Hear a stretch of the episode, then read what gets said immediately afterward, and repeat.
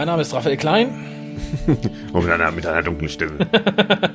Ich moderiere den deutschen Doktor Podcast, den WhoCast. Heute mit.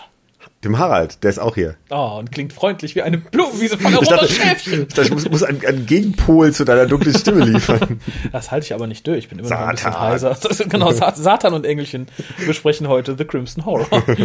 Vorher aber das Übliche. Du kennst unseren Telefonnummer noch nicht auswendig, ne? Wenn, wenn du letzte Worte vor deinem Tod würdest loswerden wollen, sie Ich würden kenne meine eigene Nummer nicht auswendig, das ist frustrierend. Ja, aber das finde ich immer verständlich. Ich verstehe auch Leute nicht, die sich darüber aufregen. Du kennst deine Nummer nicht auswendig. Wann ruft man sich schon mal selber an? Ja. Obwohl, meine Handynummer kenne ich auswendig, aber meine Festnetznummer, die Oh. lerne ich einfach nicht. Ach so, nee, das ist, das ist schwierig. Das, was ich mit mir rumschleppe, da rufe ich noch viel seltener an als bei mir zu Hause. Ja, ja, aber irgendwie habe ich schon länger mein Handy. Das Ja, habe ich mir irgendwann, glaube ich, merken können. ja gut, ich habe meine Festnetznummer jetzt seit 15 Jahren. Stimmt, so, stimmt. insofern. Die kann ich, die kenne ich, die kenne ich nämlich auswendig, deine Festnetznummer. Zumindest meine Finger. Kennst du das, wenn man so Ach so, nur so ein Fingergefühl, ja. Und dann ganz irritiert ist, wenn man ein Telefon anderer Größe hat oder so. Dann, genau, dann, dann Äh. geht's nicht mehr. ja, furchtbar. Aber ich werde sie dir nochmal sagen. Vielleicht möchtest du sie dir merken oder ihr wollt sie nutzen. Ich, versuche es nochmal, aber es wird, es wird mir nicht gelingen, es tut mir leid. Ich habe ja bereits bewiesen, indem ich hier durchstrich und sie dann vorlas, dass ich sie irgendwie kann. Aber ich muss trotzdem noch drauf gucken. 0 zu 11 580 85951. Sie ist so vielstellig, das sind so unheimlich viele Zahlen. Oh. oh jedes Mal, wenn ich hier bin, irgendwie, irgendwie gibt's so eine Action-Einlage. Da, da fällt was, da geht eine Kanne kaputt. Oh Gott, ja, aber diesmal ist. ist Ach, und mein, mein Geschenk. Ja, ja, das Geschenk ist Der feine, der feine Herr Klein lässt ja meine Geschenke runterfallen. Aber nur weil andere Geschenke drauf lagen. Okay. Ja, Schwerkraft ist so ein, so ein Ding. Ja, ich glaube, es war auch die Schwerkraft, die schon dieses, dieses Magazin hat abfallen lassen. Ja, und dann lege ich die Post aber mal. Leg die mal irgendwo sicher. Ja, es gibt Räume, da sind viel zu wenig Ablageflächen und viel zu viel Schwerkraft. so, ihr könnt unsere Tweets lesen auf www.twitter.com-hukas. Ihr könnt im Forum von der wir mit uns reden, über uns reden. Oder generell über. Who. Ihr könnt uns E-Mail schreiben, info.hukas.de oder Fotos für die Fotowand. Könntest du das dann in der halben Geschwindigkeit abspielen? Ja, das könnt ihr, das ist, Ah, das, ach, guck mal, der ganze Stapel, das, das, Ja, das ist nimmt ein gutes Ende. so. Ja, jetzt nimmt es ein gutes Ende. Okay, sagst du. Äh, manche können das tatsächlich. Ich hatte mal, ich hatte mal damals in meiner Jugend einen etwas teureren MP3-Player. Der besaß tatsächlich die Möglichkeit, die MP3s mit halber Geschwindigkeit abzuspielen. Hm, Das wäre auch hier für eine Möglichkeit, oder? Das mache ich irgendwann mal, wenn ich den Podcast pro Minute bezahlen muss. okay. Ja, was wollte ich noch von euch und von Ähm, dir? Wichteln. Wichteln, ach so. Freunde, wichtelt Nehm- mit. Nämlich nicht Wichtel. Der Harald ist hier passend zum Thema. Nein, ja, Wichteln läuft immer noch. Ich habe es schon im vorletzten Cast, glaube ich, gesagt. Ihr könnt mitwichteln. Wir haben es jetzt, glaube ich, im vierten Jahr gemacht. Preis ungefähr 10 Euro. Also müsst ihr nicht zahlen, das soll das Geschenk wert sein. Ihr schickt uns einfach eure Adresse und sagt, ich möchte mitwichteln. Dieses Jahr gibt es auch direkt ein Antwortmail, sobald ich es gelesen habe. okay. Ja, letztes Jahr gab es irgendwie Probleme. Sagt jemand, wie meine Mail ist nicht angekommen? Nö, und da war halt keiner mehr da, mit dem sie tauschen konnte. Ah, okay. War ein bisschen ungünstig. Also wenn ihr uns schon geschrieben habt und keine Antwort-E-Mail erhalten habt, Da ist irgendwas schiefgelaufen. dann war Gott gegen euch. Versucht Oder es der nochmal. Raffi. Oder vielleicht beide. Oder ich Und habe dann einfach ignoriert, weil ich euch hasse. Nein, es sind im Moment, ich glaube, 14 Leute, die schon mitmachen. Oh, das ist ja einiges. Ja, und je mehr, desto lustiger. Außerdem fördern wir die Deutsche Post. Mhm, ich finde, das ist gut. Ich mag Hermes nicht. Ja, aber wenn jetzt jemand irgendwie das mit TNT schickt oder irgendwie sowas. Kann ja auch passieren. Ich könnte jetzt einen Witz über Explosionen reißen, tue ich aber nicht. Ich wäre dafür, wir unterstützen mal die Deutsche Post. Okay. Ne? Also das muss ja auch sein. also ich habe auch letztens irgendwo gelesen, dass jetzt irgendein Paketdienst, ich glaube, es war Hermes dazu übergeht, in der Weihnachtszeit gar nicht mehr die Leute Sachen auszuliefern, sondern nur noch Kärtchen überall einzuwerfen, dass die Leute es selber im Shop abholen können. Ah, das ist ja super. Es wäre nämlich zu viel äh, zu tun. Okay.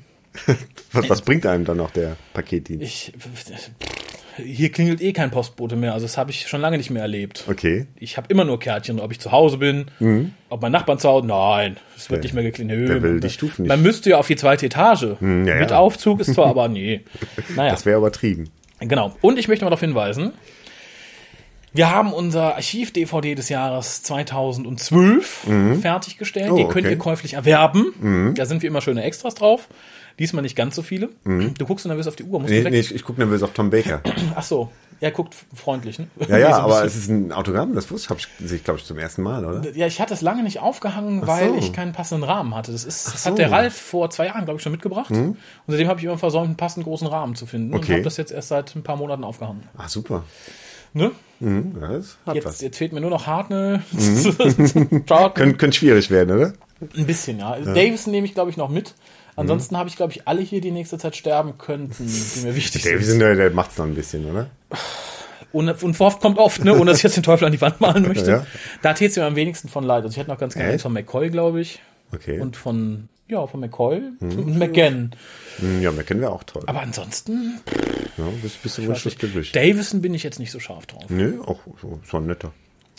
Ja, aber mehr auch nicht. Okay. Und guck, guck, was er mit seiner Tochter gemacht hat. In wessen Fänger er sie getrieben hat. Ja, stimmt, da hätte er irgendwie ein Machtwort sprechen müssen, oder? Da kommt es mir Als hoch. Vater. Eben, Den nicht.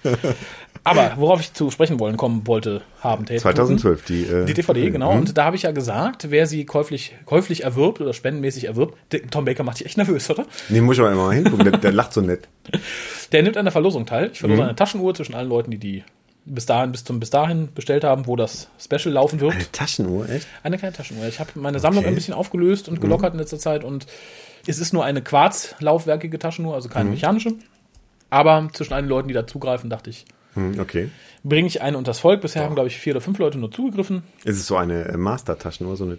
Leider nicht, ich kann das nur aufklappen. Mhm. Ach so, okay. Aber äh, eine ganz hübsche, ich kann sie dir ja, nachher mal zeigen. Nee, ich glaub's dir auch so. Ich zeige dir mal meine Taschenuhrsammlung. ja, wir sind heute hier, um zu besprechen. Des Crimsons Horror. Ja, ja. Das ist die elfte Folge der siebten Staffel Doctor Who und es ist die hundertste Episode der Serie seit dem Jahre 2005. Oh ja, das habe ich auch, das habe ich mal. Es ist schon ein Punkt auf meiner Liste weg. Das, das tut mir leid. Ist ein Punkt deiner Liste auch das Sendedatum? nee, das nicht. Ah, 4.5.2013. Okay. Buch? Ähm, ah, ich hab's gesehen. Mark Gatiss. Ja, Markettes, genau. Und Regie? Das weiß ich nicht. Saul Metzstein. Okay. Der Name sagt mir, er hat seine Wurzeln irgendwo hier. Ja, ja, das, das, mag, das mag gut sein. Ja, Aber ich habe noch nie gehört. Man, manche Regisseure kommen ja immer wieder. Er hat in der Staffel schon ein paar Sachen oder wird ein paar Sachen, wir sind jetzt so ein bisschen außerhalb der Reihenfolge, Mhm. glaube ich auch. Okay. Regissieren? Ach so. Wie ist das Verb zu Regie? Regie führen, aber Äh, Ja, ja, aber, aber das, das, kann man so gar nicht, oder? Regisieren. Hm, naja.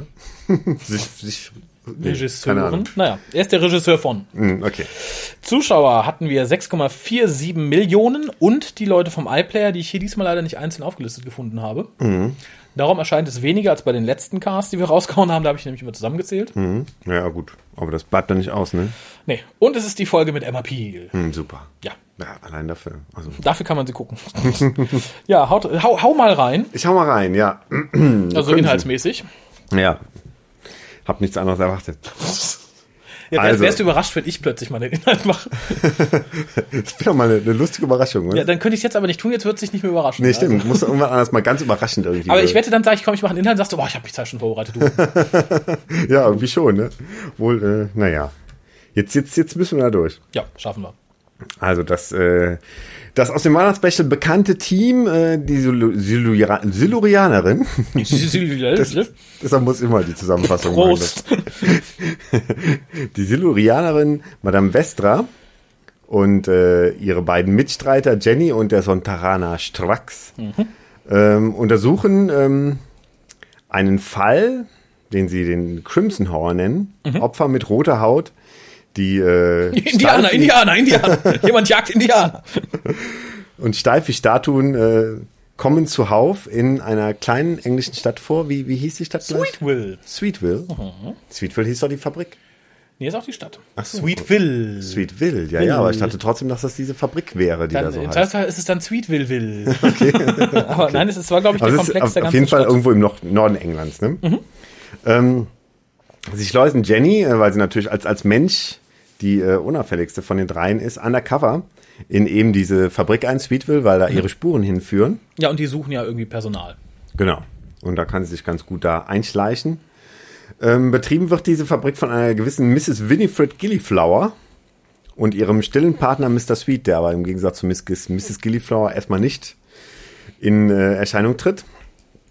Ja, und beim, beim Gespräch mit, ähm, äh, ach so, sie- ja, ähm, Jenny kommt zu dieser Fabrik und äh, ähm, bittet eine, ähm, steht in der Schlange mit, mit all den Mitbewerbern für ähm, die freie Position und äh, bittet ihre Mitbewerberin doch einen äh, Schwächeanfall vorzutäuschen, während sie unbemerkt ähm, ja, sich auf die Suche macht und in einer Zelle in diesem Komplex den Doktor findet, den ebenfalls puterroten Doktor findet und ihn von seinen Fesseln befreit.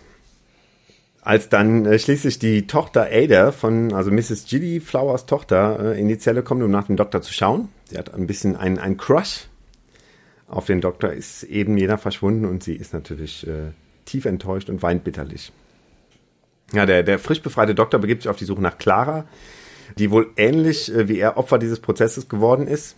Aber bei ihr ist wohl so, dass der Prozess beendet wurde. Das heißt, äh, während der Doktor sich noch frei bewegen kann, ähm, sieht es um Clara wahrscheinlich schlimmer aus. Sie finden schließlich Clara und schaffen es auch bei ihr. Und es sieht nicht schlimmer aus, fand ich. also, sie ist nur irgendwie noch steifer irgendwie. Ja, und sie sitzt halt ganz blaff unter so einer Käseglocke. Genau. Also nachdem der Doktor sich selbst von diesem äh, Prozess wieder befreit hat, äh, schafft das auch Clara da, wieder in den Normalzustand zu befördern. Und ähm, äh, Jenny und äh, Madame Vestra tauchen auf und äh, Madame Vestra erklärt, dass sie äh, das kennt, diesen Effekt. Den hat es vor, vor vielen, vielen Jahren, als die Solujaner lebten, auch schon mal gegeben. Vor vielen, ähm, vielen Jahren, das klingt so ein 65 bisschen... Millionen. Genau, irgendwas. das sind wirklich viele, viele, viele Jahre. Viele Jahre. ähm, und dass dieser Effekt wohl durch das Gift eines Blutegels, eines, eines großen Blutegels entstehen würde. Ja, dann, dann sucht dieses, äh, dieses Vierer-Team, äh, Strux ist noch nicht dabei, der wird später noch in Erscheinung treten, äh, suchen Mrs. Gillyflower Flower auf und die zeigt, dass eben dieser Blutegel auf ihrer Brust sitzt und ähm, sie mit dem äh, ja nicht nur körperlich verbunden ist, sondern ihn äh, unterstützen möchte und eine Rakete mit seinem Gift in den Himmel schicken, die dann explodiert. Das mhm. Gift regnet runter und die ganze Welt wird vergiftet und alle fallen in diese, diese rote, komische Starre, in den Crimson Horror Effekt. Bei ihren Erklärungen den, dem Viererteam gegenüber ähm, beichtet sie, dass sie äh, erste Versuche mit diesem Gift an ihrer Tochter durchgeführt hat. Mhm. Dadurch ist äh, jene auch blind geworden. Bis dahin hatte die Tochter immer geglaubt, es wäre ihr äh, jetziger Vater gewesen, der dafür gesorgt hat. Und ähm, sie belauscht aber dieses Gespräch und ist natürlich jetzt fuchsteufelswild auf ihre Mutter, dass sie sie in diesen Zustand der Blindheit gebracht hat. Ja, sie können nicht verhindern, dass die, ähm, dass Mrs. Gilliflower die Rakete starten lässt, aber Vastra und äh, Madame Vastra und Jenny waren aber flink und haben das Gift aus der Rakete entfernt. Das heißt, die Rakete entfernt äh, äh, explodiert am Himmel, aber das Gift ist schon weg und dadurch ähm, kann es nicht äh, auf die Erde runterregnen und alle Leute vergiften. Äh, Mrs. Gilliflower ist natürlich dementsprechend sauer und möchte die vier töten, aber hat nicht mit dem Erscheinen von Strax gerechnet, der auf dem Dach des Komplexes erscheint und sich ein äh, Feuergefecht mit äh, Madame Mrs. Gilliflower liefert. Ah, Gefecht? Ja, so ein kleines, so ein bisschen hin und her. Also oh. sie, sie hat so eine alte, alte, alte Knarre und äh, er schießt halt mit Laserstrahlen. Ähm, ja, bei dem Versuch, äh, auf ihn zu schießen, stürzt sie aber die Treppen runter und ähm, liegt da ziemlich tot. Ziemlich, ja. So, na, nicht ganz. Sie kann, glaube ich, noch einen letzten Satz sagen. Und, und Ada, äh, und der, der Egel versucht noch zu fliehen, aber Ada in ihrer Wut ähm, macht auch noch den Egel kaputt. Ich fand die Szene so toll, fällt mir gerade dabei auf. Die hatte sowas komisches irgendwie, sowas wie Ja. dieser runterfällt und alle gucken so, uh, ui. Und dann der Egel flieht und die bap, bap, bap, und überall spritzt das grüne Zeug durch die Gegend. Der Alle Doktor sagt irgendwas, ja, wir können ihn an seine Zeit zurückbringen oder so. Genau. Dann, Oder auch nicht. ja, und dann äh, am Schluss gibt's noch eine Szene, ähm, die im Endeffekt für die nächste Folge wichtig ist, dass halt äh, die, die beiden äh, Ziehgeschwister von äh, Clara äh, Fotos von ihr finden aus verschiedenen Zeiten und etwas verwundert sind und äh, den Schluss ziehen, dass sie Zeit reisen kann und sie bitten sie doch mal oder sie mehr oder weniger sogar zwingen, Ja.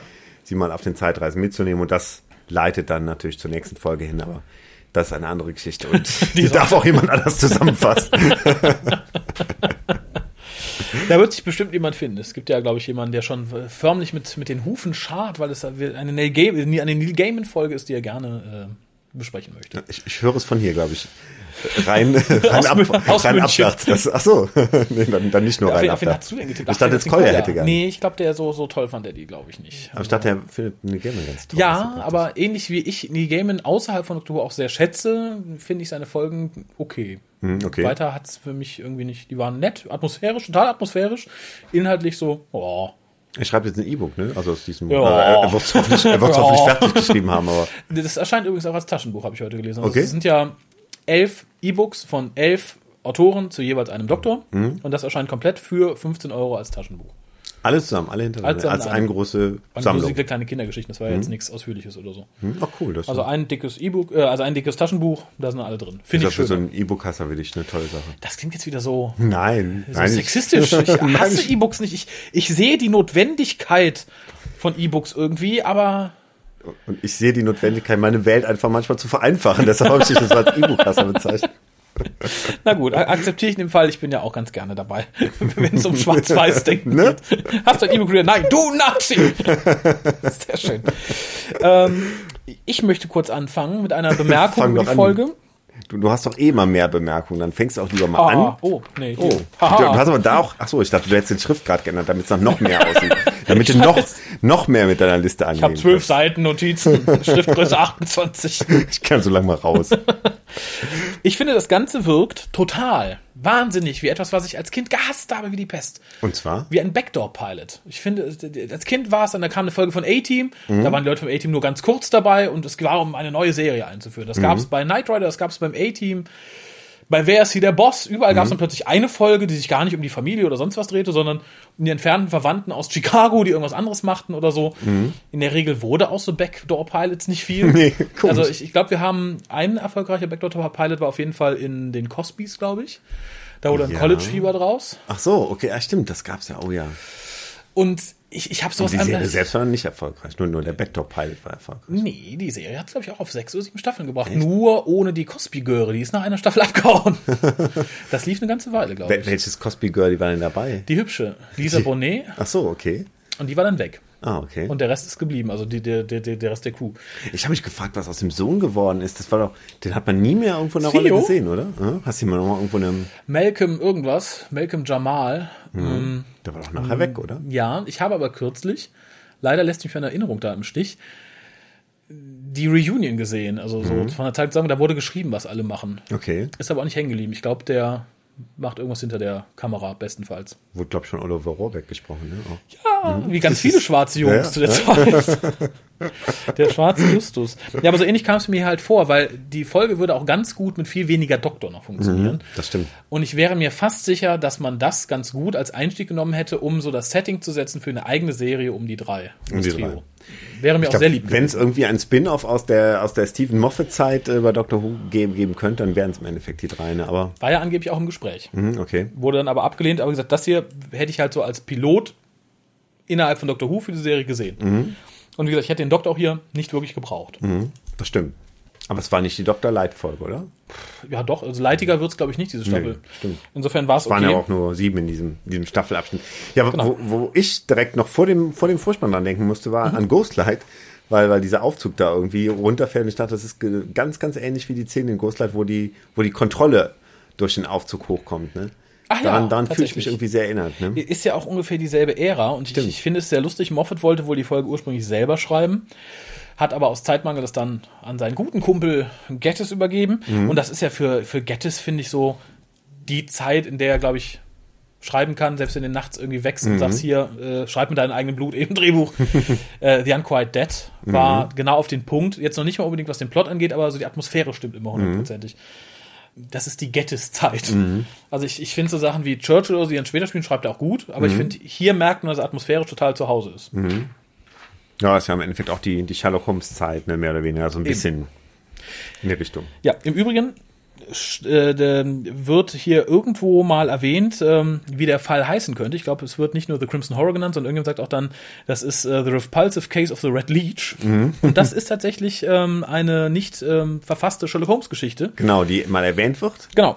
Einmal aber die, die dann nie das Licht der Welt, Welt erblickt, was öfter Genau. vorkommt. Also der Dr. Watson macht ja oft so Name-Dropping und sagt, ja. Ja. der und der Fall und so. Und man denkt immer, oh, wunders, oh, den muss Da man muss so man auch suchen. besorgen, Ja, ja. aber ja, gibt's ich nicht. war auch enttäuscht, als ich irgendwie, ich hatte ja mittlerweile alle Sherlock Holmes durch Mhm. und dann dachte ich so, hm, man hat so viel gehört und so wenig gelesen. Ja, es gibt ja so viele Fanfiction bei. Also, also nicht Fanfiction im schlimmen Sinne, sondern so viele, so viele Leute, die halt Sherlock Holmes weiterschreiben, Das gehört dass nicht, das finde viele, ich. Also, viele Stränge mal irgendwie. selbst wenn der gute Doll das abgesegnet hat, ich, ich stehe da nicht hinter. Ich finde es. Tja, es gibt aber, glaube ich, schon Unterschiede. Es gibt da echt Leute, die echt. Also ich Ja, habe ja. zum Beispiel viel Gutes über diesen Horrorwitz gelesen. Mhm. Dieses, das Geheimnis des, des Weißen Bandes, oder? Das jetzt Ich- vor zwei, drei Jahren erschienen ist. Das soll, äh, da sagen viele, das ist ganz, ganz nah am, am Doyle dran. Das, das finde ich auch dann okay, aber trotzdem finde ich es immer schwierig, wenn so eine Geschichte und eine Person und ein Setting so sehr von einem Autor geprägt wurde. Selbst wenn er sagt, ist okay, wenn ich tot bin, macht damit, was er wollte. Das ist ja im Endeffekt das, was Doyle gesagt hat. Ich finde es dann immer schwierig. Ich mag, mochte es auch nicht, dass der Anhalter von jemand anderem fortgesetzt wurde. Es ist irgendwie, weiß ich nicht, vielleicht gefällt es mir einfach nur nicht, weil es dann nicht mehr so uniform ist oder weil es, es stört mich halt. Und gerade bei Sherlock Holmes hat, haben sich ja wirklich teilweise Leute auch sehr viele Freiheiten genommen. Selbst bei Doctor Who, es gibt ja ein New Adventure mit dem guten Sherlock. Und ich finde, das, das muss nicht sein, das mag ich nicht. Also wenn so eine Figur, die so bekannt und so gut ist, praktisch so vogelfrei wird, dass jeder seine Wichsgriffel draufsetzen kann. nee, Okay. muss, das muss nicht sein. Ich sag ja, wenn es gut gemacht ist, finde ich es okay. Es Ja. gibt ja auch viel, wo, es so ein bisschen, also wo es- nicht nur ein bisschen, wo es richtig ins, ins, in Richtung Fantasy geht, ne? Mhm. Ähm, Das muss nicht sein. Also gerade in dem Zusammenhang, ich meine, Sherlock Holmes war ja mehr oder weniger immer dafür bekannt, eben, dass es nicht Fantasy ist, dass er immer gesagt hat, nein, ich bin hier in der Realität verhaftet und ich kann auch alles realistisch begründen. Im Gegensatz zu Doyle übrigens, der selber sehr leichtgläubig war, was manche Sachen angeht. Und der auch neben Sherlock Holmes The Lost World irgendwie Mhm. geschrieben hat, ne? ja, und vor allem hat er, ist er damals auf diese Feenbildchen reingefallen. Mhm. und hat ja, hat die ja mit, mit Herzblut verteidigt. Mhm. Stimmt, habe ich auch irgendwo gelesen. Und dann finde ich aber schlimm, wenn man so eine Figur dann praktisch gegen ihren, gegen ihren eigenen Willen in sowas reinzwängt. Ich finde, das, das gehört, das ist unanständig. Mhm, Ja, aber man, man begründet es ein bisschen damit, dass man sagt, ja, Doyle hat ja auch an sowas geglaubt und so, deshalb, deshalb darf auch Sherlock Holmes irgendwie mal jetzt einem Werwolf begegnen oder irgendwie sowas. Nee, da bin ich gegen. Also Nee? Mhm. da bin ich Purist, möchte ich sagen. Ich bin mir sehr sicher, es wird in dem, in dem ganzen, wie nennen die sich? Sherlockian sind, glaube ich, nur die neuen, die sich da den Namen gegeben haben, aber in dem ganzen Sherlock-Fandom-Gedöns wird es bestimmt auch entsprechende Strömungen geben, die sich da wild bekriegen und sagen, nein, kein Werwolf, doch, ein Werwolf. und Feen. Also für mich, Ja, und dazwischen sind jetzt die Fangirlies von der neuen Sherlock-Serie und genau, die überall schreien, ah, sind die alle hässlich, nur der ist schön. ja, nee, also muss, da bin ich eher puristisch, obwohl ich sagen muss, ich mochte auch die Kinofilme sehr gerne mit Iron Man. Hm, stimmt, die waren gut. Die waren sehr anders, aber Das ich, waren, waren zwar sehr actionreich, aber ja, ich, ich fand da sehr angenehm. Ich glaube, das, das sprach mich deswegen auch an, weil sie halt genau diese Tradition fortsetzen. Wir hatten zwar einen sehr physischen Sherlock Holmes, aber der trotzdem sagte, nee, hier Zauberei gibt's nicht. Das ist Mhm. alles im Hier und Jetzt. Und das hat mir sehr gut gefallen. mhm. sind ja trotzdem immer nah an den, an den Originalen dran, mit dem Ja. Reichmachfall und etc. Das ist ja nicht Eben. komplett. Und wie gesagt, da möchte ich, ich möchte keinen Drachen oder keinen, keinen Yeti in Sherlock Holmes. Sherlock Holmes und der Fall des echten Yetis. nee. Das will der Raffi nicht. Der will auch keine das, E-Books. äh, Nee, nee, nee, keine, keine E-Books und keine Fantasy. Nee, das. Nee, gehört sich nicht. Aber wie gesagt, Gettys könnte es schreiben. Also das, da bin ich mir jetzt sehr sicher. Bestimmt. Um den Bogen nochmal zu schließen. Genau. Wir driften ab. Ähm, ja, äh, lustig fand ich, es, es sind ja immer so, so ein paar Kleinigkeiten, die so zusammenkommen. Ich fand, fand ganz lustig die, die, die, die Frau, die neben äh, Jenny in der Schlange steht und, ähm, und sagt, I, I hope my teeth don't let me down. Weil das so, so typisch auch so, so britisch ist, irgendwie so, so, so schiefe Zähne irgendwie. NHS, obwohl es die damals noch nicht gab, irgendwie. Aber die Das stimmt. gab nicht genug Geld, um zum Zahnarzt zu gehen. Das fand, fand ich sehr, sehr britisch irgendwie. Ja, stimmt. Ursprünglich äh, wollte ich noch ganz kurz was sagen, sehe ich gerade hier äh, dazu, wie es dazu kam, dass die gute Mrs. Rick und Miss Sterling mitspielten. Mhm. Hast du es auch gelesen? Ich habe es nämlich auch nur gelesen, ich habe es nicht auf wundersame Weise erfahren. Ich meine, hat nicht Diana Rick sogar von sich aus gesagt, sie wird gerne mitspielen? Nicht? Nein, ihre Tochter, die gute Miss Sterling, hat gesagt, sie hat noch nie mit ihrer Mama zusammengespielt. Sie Ah, wollte okay. Mhm. sogar mit ihrer Mama spielen und das hat sie zu Mark Gettis gesagt, für den sie wohl auf irgend, irgend, mit irgendwas zusammengearbeitet. Ich weiß nicht was, ich glaube ein Theaterstück. Mhm. Der hat gesagt, passt mal auf, ich schreibe euch eine Folge, da könnt ihr zusammen auftreten. Und das Okay. ist halt entsprechende Folge. Vor, vor Jahren hörte ich nämlich immer wieder, weil, weil Diana Rick hat ja nachher irgendwie äh, eine Unilehre, äh, eine Universitätskarriere eingeschlagen. Ach, Ja, und da, da hieß es, nee, die, die, die, die will nicht mehr schauspielern. Deshalb äh, wundert es mich, dass sie jetzt hier dabei war. okay. Äh, aber sie hat noch geschauspielt, weil sie ist, glaube ich, im selben Jahr, ich habe es mir, glaube ich, irgendwo notiert, in Game of Thrones aufgetreten. Das Okay. scheint sie jetzt, vielleicht reicht die Rente nicht vom Unileben, aber da ist sie wohl wieder In aufgekommen. welcher Staffel? Im dritten? äh, In der diesjährigen 2013, ja, ja. Okay. Oh, Ich, ich gucke es nicht, ich kann es nicht sagen, wen sie da gespielt hat oder was oder wie oder Weil warum. die ersten beiden Staffeln habe ich gesehen. Deshalb muss, ja, und ich glaube, dieses Jahr kam die dritte in Ich habe in gehört, da machen sich viele nackig. Vermutlich ist es die einzige, die Kleidung angehabt hat. Wahrscheinlich. Hoffe ich, inständig, sonst gucke ich es nicht. Ähm, für die Leute, die nicht wissen, wer Diana Rack ist, Emma Peel. Hm, genau. Googelt es. Oder guckt euch den James Bond mit George Lazenby an. Da ist sie auch dabei. Ja, und da habe ich Toll sie bei Game of Thrones auch, da freue ich mich auf die dritte Staffel. tatsächlich. Ja. Ich freue mich sehr, sie wiederzusehen. Ich, ich mochte Emma Peel sehr gerne. Ich finde, hier ist sie großartig. Ich nehme das direkt mal vorweg. Äh, was sehr lustig ist, ich mag ja englische Akzente sehr gerne, kann sie nicht immer unbedingt auseinanderhalten oder so, verstehe sie aber sehr gut und mag sie auch sehr gerne. Und das ist wohl das erste Mal, dass Diana Rick ihren persönlichen eigenen Akzent benutzen konnte. Okay. Warum auch immer. Warum sie Also das heißt, sie kommt aus, aus Nordengland. Sie kommt aus Nordengland, genau. okay. Und ich muss ganz ehrlich sagen, ich finde, die Rolle ist ihr auch auf den Leib geschrieben, weil ich habe kürzlich alle Bond-Filme nochmal gesehen und äh, gerade sehr viel den mit George Lazenby auch viele Interviews gesehen und so weiter und so fort, weil die beiden ja wohl arg aneinander gerasselt sind. Und in den Interviews dazu, die teilweise aber auch vor 10, 15, 20 Jahren aufgenommen wurden, ist die Alte einfach eine fiese Hexe. Das kannst du nicht anders sagen. So wie die über den armen Mann redet, sich über ihn auslässt, ihn wirklich noch nach 30 Jahren verbal erniedrigt und wirklich als dummen Idioten bezeichnet, der nicht schauspielern kann. Und deswegen war sie ja nur da, weil sie eine Schauspielerin brauchten. Furchtbar. Und Okay. ich habe sie hier in dieser Rolle total wiedererkannt. Ich fand schlimm, ich sehe sie als Schauspielerin super gerne. Ich finde, sie ist eine brillante Schauspielerin, es macht mir Spaß. Aber so als Mensch nach den Interviews finde ich sie ziemlich eklig. Also nach denen, die ich gesehen habe. Vielleicht gibt's ganz tolle aus der Avengers-Zeit oder so, ich weiß es nicht. Aber gerade in Bezug auf, auf, auf Lazenby dachte ich so, du Es gibt ja diese, diese beiden wunderbaren Interviews im deutschen Fernsehen mit, mit ihr und äh, Patrick McNeely, also zusammen aus, aus Ja. mit Schirmschau Melone, wo sie, wo ich glaube, das erste ist mit Peter Frankfeld und das zweite ist mit ähm, ah, einem ganz bekannten deutschen Moderatoren, ich komme jetzt gar nicht drauf. Fuchs, Fuchsberger. Fuchsberger, genau. Da habe ich, Und- glaube ich, nur total so. Radebrechen und versuche mit denen Englisch zu reden, aber es gelingt einfach nicht und äh, da, äh, da tat mir die beiden mehr leid, als dass sie mir so sympathisch gewesen wären. Aber gesagt, aus der Zeit kenne ich sie nicht. Ich habe wirklich nur noch vor Augen, wie sie irgendwann, ich glaube, muss in den 80er, 90er gewesen sein, wirklich ein sehr abartiges Interview gibt über ihre Zeit am James Bond Set und Mhm. irgendwie, dass sie extra Knoblauch gegessen hätte und dass es ja alle gelogen war und was der alles erzählt und wohingegen er aus der gleichen Zeit, auch so, ich glaube, Mitte, Ende der 90er ein Interview gab und sagte, na, es wurde alles übertrieben, sie haben sich ja schon wieder ver versöhnt und es ist Mhm. schon okay und sie können so auf Augenhöhe sich begegnen. Und YouTube spuckte dann das andere Video aus und ich so, bah, bah, bah, dieser Idiot, bah, bah. Und genauso habe ich sie halt auch hier gesehen. Das passte so für mich wie die Faust aufs Auge. ja. Gab's gab's denn einen Grund, warum der nur einen James Bond gespielt hat? War der tatsächlich schlecht oder kam der nicht an beim Publikum? Also ich muss sagen, ich mochte ihn ganz gerne. Er ist natürlich total anders als Connery. Er ist ein bisschen dumm, glaube ich. Er war ja einfach vorher nur ein Werbemodel. Die haben gesagt, na, Schauspielern muss er nicht können. Ich persönlich mag den Film sehr gerne. Viele sagen ja, na, ist ein Kackfilm oder so. Ich mag ihn gerne, ich mag ihn wegen Diana Rick gerne, ich mag ihn wegen vieler Szenen gerne. Er ist für mich so ein, so ein bisschen nach Connery so ein etwas bodenständiger, realistischer Bond. Mhm. Aber danach kam Connery nochmal wieder oder kam dann direkt trotzdem? Dann kommt nochmal Connery wieder und dann kam Camus. Mhm, ach so. Okay. Ähm, zumal, das hätte ich nicht gedacht, ich habe mich ja lange drum gedrückt, mir den Bond mit Lazenby anzugucken. Er ist ein bisschen selbstironisch, weil am Anfang ist halt besagte Figur, die Diana Rick spielt. Und er rettet sie und sie fährt dann einfach davon und er guckt dann praktisch in die Kamera und sagt, na, das wäre dem anderen aber nicht passiert. Und dann kommt der Vorspann.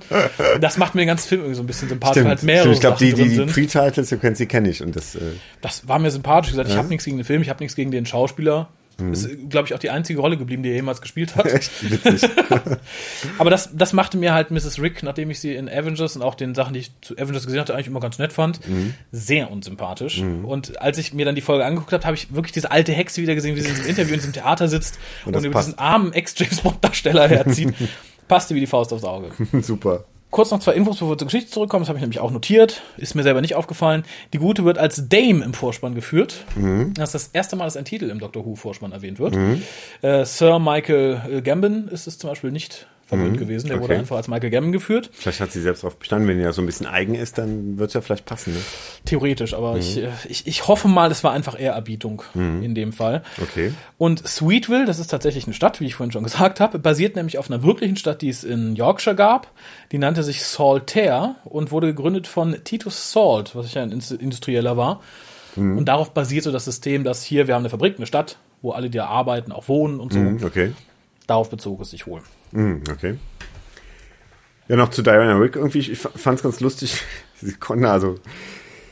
Sie konnte natürlich nicht wie damals Emma Peel in den Catsuit tragen, aber den hat dafür Jenny getragen. Das fand, fand ich sehr lustig irgendwie, dass man vielleicht so ein bisschen mit den Erwartungen der Zuschauer gespielt hat. Dachte, ah, Diana Rick muss ein Catsuit tragen. Und, Äh, Nein. ich weiß nicht, ob man es Absicht gemacht hat, aber ich fand es sehr passend irgendwie, dass, dass Jenny dann nachher im, im Catsuit da kämpfte. Ja, und das stand ja auch. Also ich muss ja sagen, Jenny sieht ja schon ganz niedlich aus. Und das stand ihr wirklich gut. Auch wenn sie, glaube ich, im Vergleich zu Emma Peel ein bisschen wenig Oberweite hatte, um das entsprechende Catsuit zu füllen. Wurde wahrscheinlich auch nicht der gleiche Catsuit gewesen. Nee, das wahrscheinlich nicht. Wir haben ihn ausgegraben. Ist ein bisschen älter, mufft schon ein bisschen, aber Mottenpulver kennen wir, ne? Nase zuhalten, Zähne ist auch nicht lang. Und das, das störte mich. Ich spring tatsächlich, ich gehe mit deinem Sprung einfach mal mit, entgegen meiner ansonsten doch eher geradlinig zeitlichen Natur. ich fand die Szene toll. Ich, beim ersten Mal gucken dachte ich, Hus ja ein bisschen albern. Aber ich finde, die hätten die noch viel länger zeigen sollen, weil ich fand diese Kampfsequenz, die fast im Matrix-Style mit, mit Zeitlupe und dann schneller oder so, fand ich geil. Ich finde, die hätte die ganze Truppe alleine vermöbeln sollen. Wäre ein bisschen cheesy gewesen, aber da hätte man es wirklich machen können. Das bot sich, weil dieser kurze Ausschnitt ist schon cheesy, da werden die Leute eh sagen, "Ah." dann kann man doch auf richtig die Kacke hauen. Und wie gesagt, ich, ich hätte es einfach schön anzusehen gefunden. Ich mochte die ganze Dynamik der Szene von und ich fand, es wurde halt unterbrochen, als sie dann sagen, ah nee, klappt doch nicht, lass wegrennen und dann kam Strax mit dem Laser rein. War für mich mindestens genauso albern, als hätte die die Truppe fertig gemacht. Und es hätte halt irgendwie, weiß ich nicht, es, es hätte ein bisschen was von dem Monk-Flair gehabt in, ähm, Tooth and Claw, ne? Genau. Und so, so hätten das hätten die genauso übertrieben machen können. Das hätte ich mir einmal, glaube ich, auch als Produzent gegönnt. Wenn, wenn RTD Mönche in so einer bekackten Werwolf-Folge zeigen kann, dann kann man hier auch einen MRP-Verschnitt im Matrix-Style ein paar Models bekämpfen lassen. Ja, sie haben ja auch den, diesen Rückblick äh, des Doktors ähm, Eben. in das, was bisher geschah, in diesem, in diesem äh, Stummfilm-Stil irgendwie gemacht. Dann hätten sie auch da ein bisschen. Ja. Bisschen das mehr fand ich übrigens auch ganz, ganz können. toll. Ja, aber genau darum passt es, finde ich. Wenn man schon, weil das ist ja der totale Bruch, so das wir in Doctor Who auch noch nicht. Mhm. Ein Rückblick, der dann so dargestellt wird. Und darum hätte man auch die, die andere Szene so entsprechend auswalzen können. Mhm. Äh, Ich fand den Rückblick großartig, ich fand den großartig in Szene gesetzt. Ich fand toll, dass wir plötzlich auch diese, diese, diese, diesen Grammophon-Audio hatten in Mono, Mhm. Ja, ja. ohne Tiefen, die, die, diese Körnung im Film.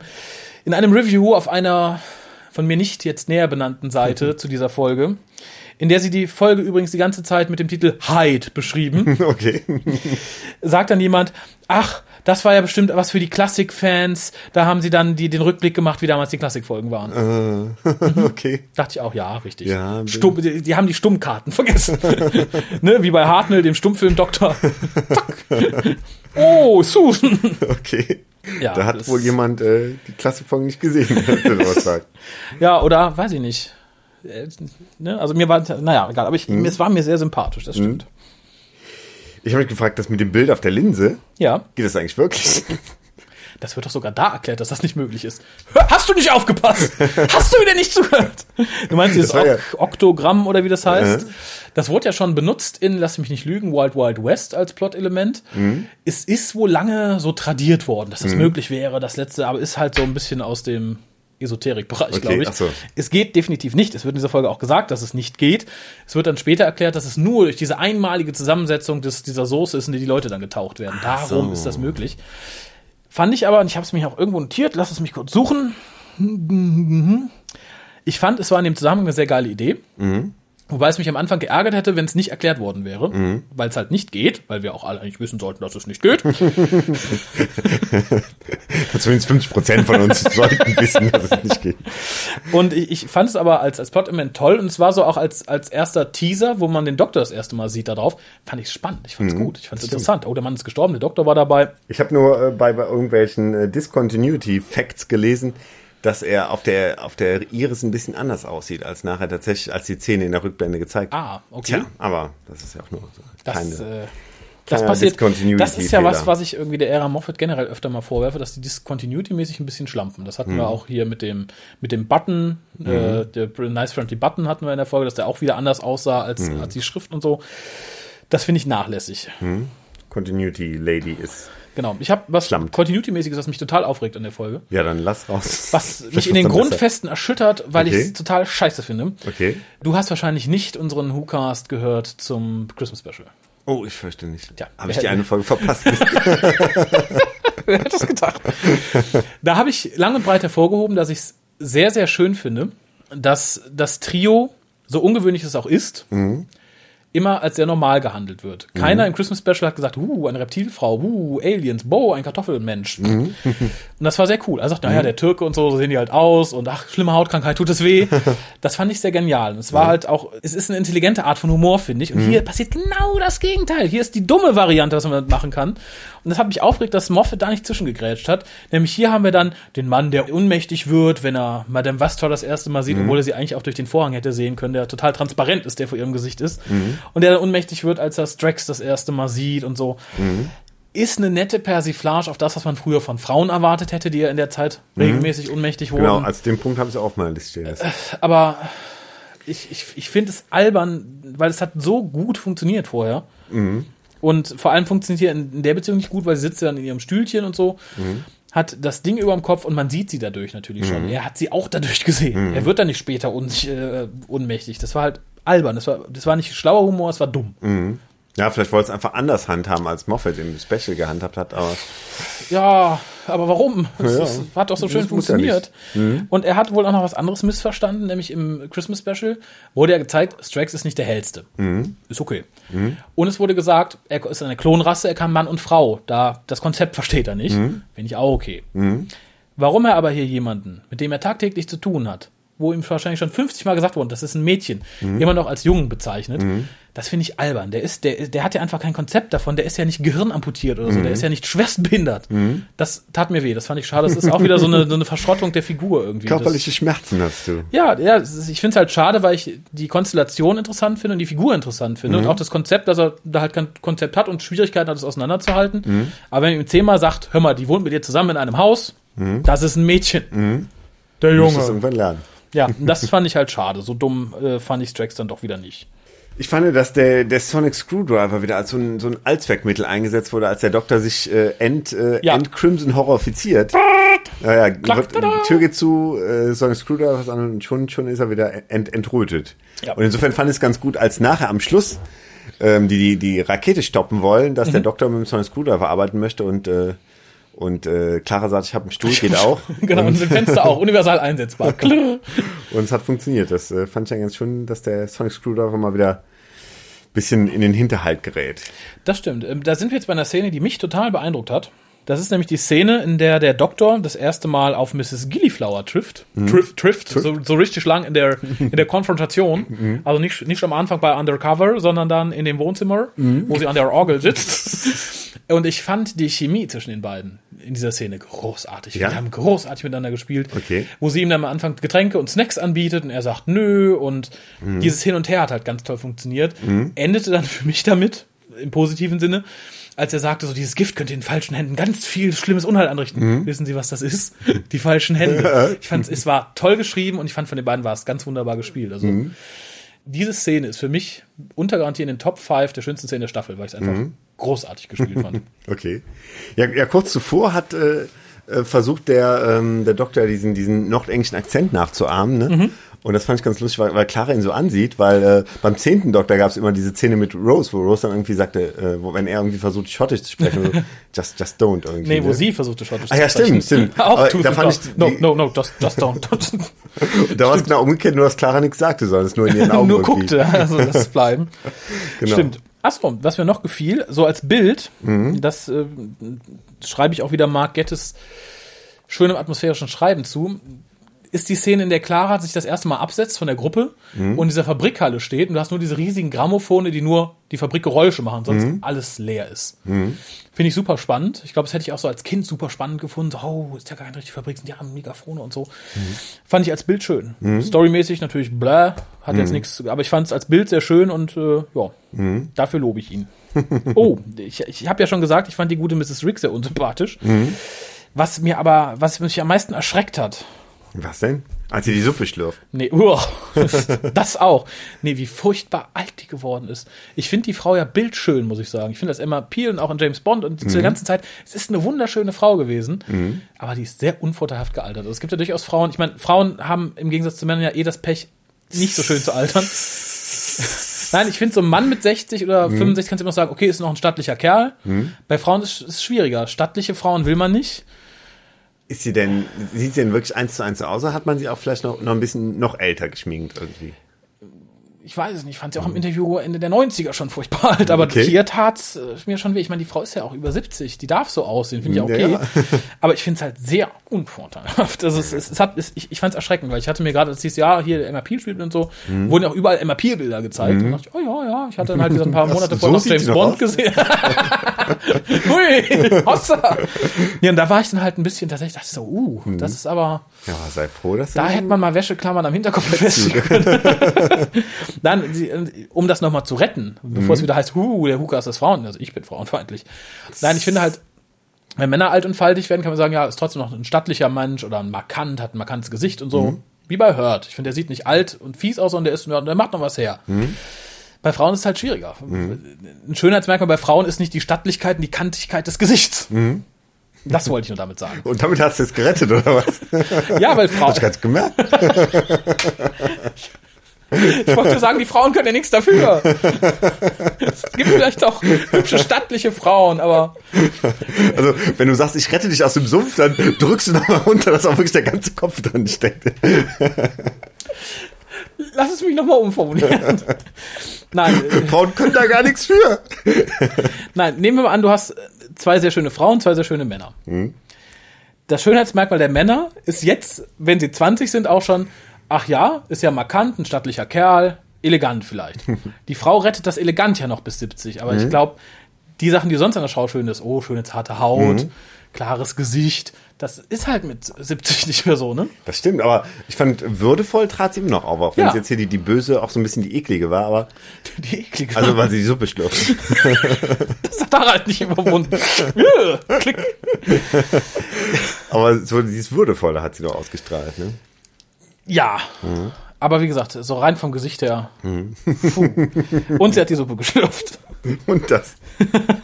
Ja, die Szene fand ich auch ausgesprochen eklig und ausgesprochen gruselig, glaube ich auch. Weil das wäre auch was, wo man sagt, wo Kinder, glaube ich, sagen, uh, krass, die streut sich Salz auf die Brust.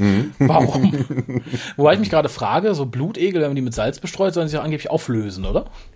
Oder ist das, sind das nur Schnecken? Nee, ich glaube, die lösen sich nicht auf, aber die, die, die hören auf zu, äh, sich fest zu, festzusaugen. Echt? Ne? Ich kenne mich da glaub, nicht. ja. Du bist ein Kind vom Lande. Also ich weiß. Nee, aber sicher bin ich mir jetzt nicht, aber ich, ich dachte, dass die ja nur irgendwie Okay. ihren Griff lösen. Ihr. Also ich weiß zumindest, dass äh, Schnecken sich dann wohl auflösen sollen. okay, Aber echt? Ach so. Blutegel weiß ich nicht. Aber gut.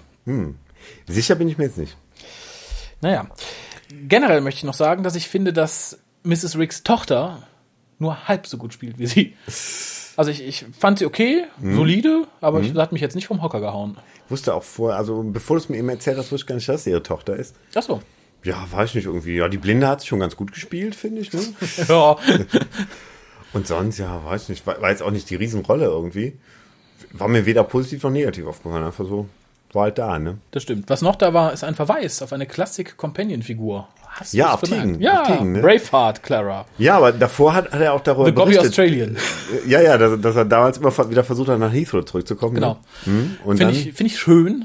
Ja, und es, zeigt mir mal wieder, ich habe kürzlich noch ein paar Folgen der ersten zwei Staffeln gesehen. Das ist ja was, das hat sich die nur sehr selten getraut, wenn überhaupt. Mal wirklich sowas namentlich zu benennen und einen Fakt aus den alten Folgen mal so den Doktor erzählen zu lassen. Und das, aber ich glaube, das das, schön. haben sie auch gerade gemacht, weil es das Jubiläumsjahr ist, oder? Da, hoffe da gibt's ja auch schon so Ja gut, kleine Moffat, war Andeutungen. immer schon ein bisschen freizügiger. Hat ja Mhm. schon in der ersten Folge mit dem elften Doktor dann alle Doktoren präsentiert, in der Doppelgängerfolge Mhm. und so. Fand ich, fand ich schön. Vor allem finde ich schön, dass der Doktor auch mal ein bisschen was aus seiner Vergangenheit erzählt Mhm. und nicht ganz so nebulös bleibt. Und das war halt ein, ein passender Moment.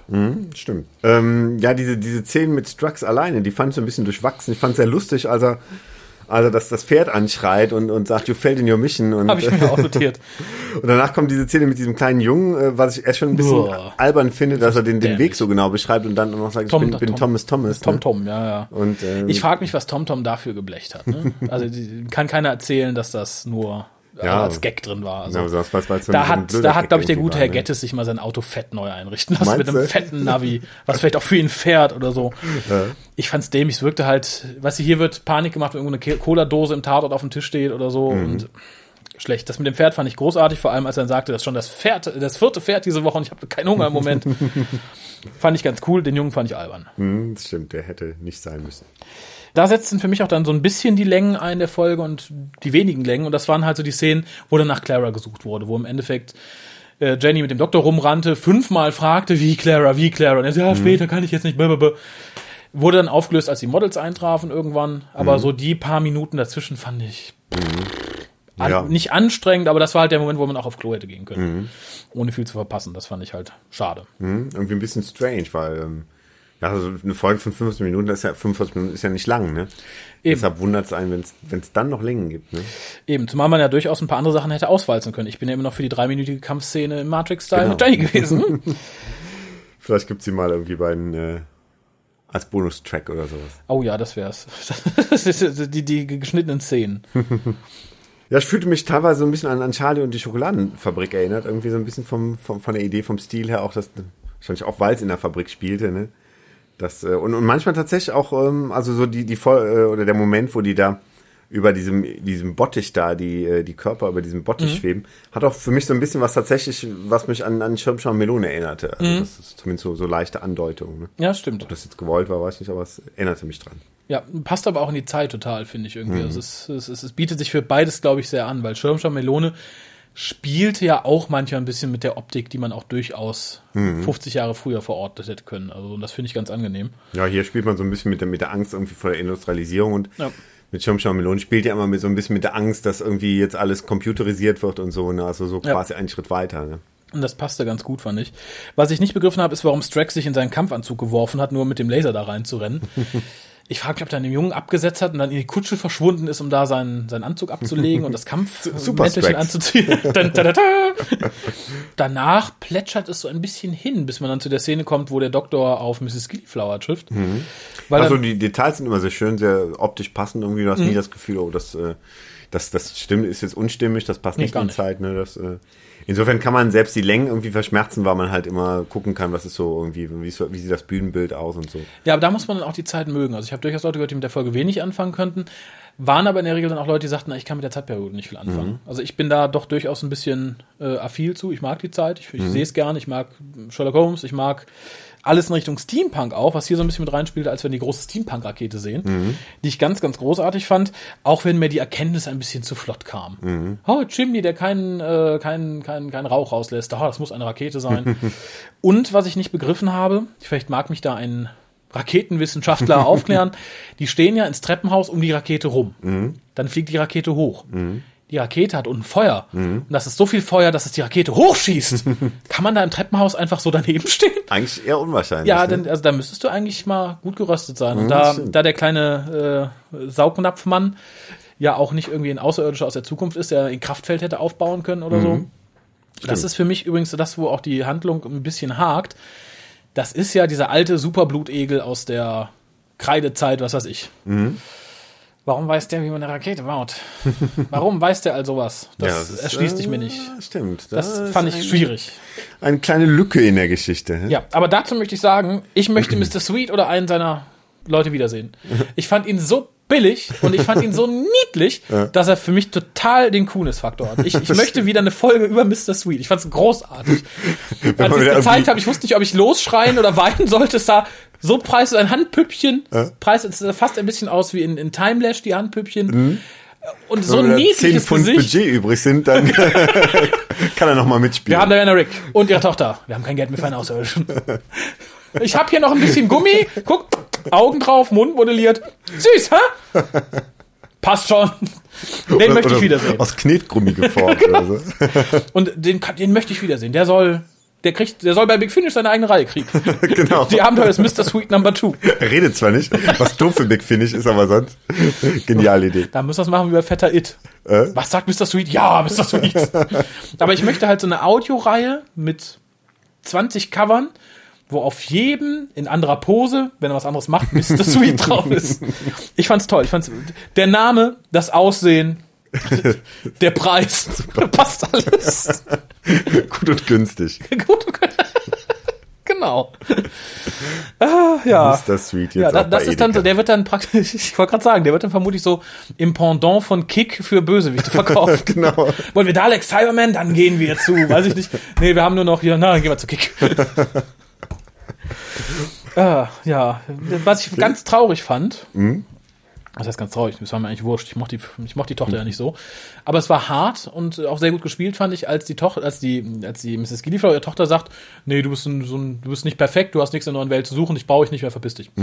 Das ist äh, hart und grausam. Ich frage mich, ob das irgendwie Probleme zwischen Mutter und Kind noch verursacht oder ob die das so trennen können.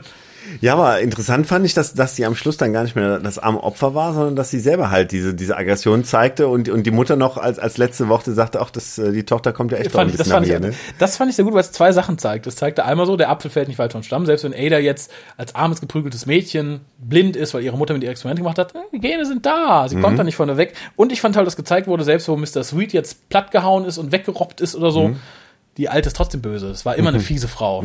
Das, man könnte ja sagen, ja, Mr. Sweet, der hat die geistig beeinflusst oder so. Und ich hatte erst erwartet beim ersten Mal gucken, das ist jetzt eine rührselige Szene. Es tut mir so leid, ich habe dich immer geliebt. Großartig. Also das ist wieder eins, wo ich dachte, toll. So, sowas möchte ich öfter mal. Richtig so, meine Tochter. sehr, sehr gut. Ich hab nichts mehr, du. Ich glaube, ich habe schon viel abgefrühstückt. aber okay. noch, so, das Ende von Mr. Sweet und danach ein Smiley. Achso, am Ende fand ich ganz schön, dass die Kinder von alleine rausgefunden haben, dass Clara eine Zeitreisende ist. Der Zufall muss natürlich relativ groß sein, fürchte ich. Das fand ich ein bisschen schwierig, aber die Idee ist mal ganz interessant. Schade ist nur, dass die Fotos ganz furchtbar gefotoshoppt aussahen, gerade das von Hyde. Furchtbar, ganz furchtbar. Fast so schlimm wie damals in der ersten Staffel die Sachen mit John F. Kennedy und so. Und man, man hätte ja, also ich meine, soweit wird man ja schon geplant haben. Das heißt, man hätte ja tatsächlich am Set noch dieses Foto machen können. Ne? Genau, das, Aber scheinbar äh, hat, man, hat man nicht so weit gedacht. Oder man hat in anderer Reihenfolge gedreht. Nee, Hyde ist die erste gewesen. Darum verstehe ich es nicht. Ja, im Endeffekt wird da, die, die Drehbücher stehen ja schon für so eine Staffel. Das heißt, Eben. sie hätten ja eigentlich wissen müssen, dass diese Fotos gebraucht werden. Ne? Es, es ist mir auch ein großes Rätsel, weil sie sahen wirklich ganz, ganz furchtbar aus. Und vor allem weder auf dem U-Boot wird man die Zeit gehabt haben, so ein Foto zu machen. Und bei Hyde schon mal gar nicht. Da war nämlich niemand, der das Foto hätte machen können. Doch, auf dem U-Boot wird, wird das nicht am Schluss angedeutet, dass irgendjemand kommt, um ein Foto zu machen. Da, ich meine, ich meine, in der U-Boot-Folge wäre irgendwas gewesen. Ja, aber auf dem Foto sind die im U-Boot und nass alle. So, also ich okay. glaube, das ist unwahrscheinlich. Und bei Hyde sind alle vier Personen, die in Hyde mitspielen, Mhm. da. Da kann, also, da vielleicht war wirklich ein Geist da, der das Foto gemacht hat. Mhm. Anders kann es nicht sein. Fand ich schade. Selbstauslöser gab es auch nicht, oder? Ja, doch, aber ich glaube, so wie die geschossen sind, die haben sich ja jetzt nicht aufgestellt für ein posiertes Foto. Das ist halt so ein, das ist ein scheiß Photoshop-Foto, das sieht man, sowas kann man nicht in echt nachstellen. Schwierig. Ich bin Okay. am Ende. Deine Wertung. Ja, ich würde mal so sagen, ah, 6,5. sag Ah, mal. warum? Weil äh, es, es, es war jetzt keine perfekte Folge. Ähm, es hätte vieles, es hätte noch dichter sein können. Du sagst ja, es gab zwischendurch gewisse Längen. Ähm, es, es gab so ein paar Gags, die gezündet haben, andere, die wiederum nicht gezündet haben. Es war also keine perfekte Folge, es war aber auch bei weitem keine schlechte Folge. Die Atmosphäre war gut, die Figuren waren gut, es war toll, Diana Rick nochmal spielen zu sehen. Und deshalb äh, würde ich jetzt fast, während ich spreche, sogar fast auf die sieben gehen. Also, Das ist so lustig, weil ich habe mir hier 7,0. die 7 notiert, Echt? eigentlich. ah, das habe ich aber gar nicht gesehen. Weil es mir beim zweiten Mal ähm, sehr viel mehr Spaß gemacht hat als beim ersten Mal. Mhm, das stimmt, das, das ging mir auch so. Man muss vor allem wissen, auf was man sich einlässt. Also ich, ich wusste da ja schon, okay, für mich wirkt es wie ein Backdoor-Pilot, ein guter in dem Fall. Dann, das heißt, ich erwarte per se nicht so unglaublich viel. Ich möchte halt so, ein- so ein Setting serviert bekommen.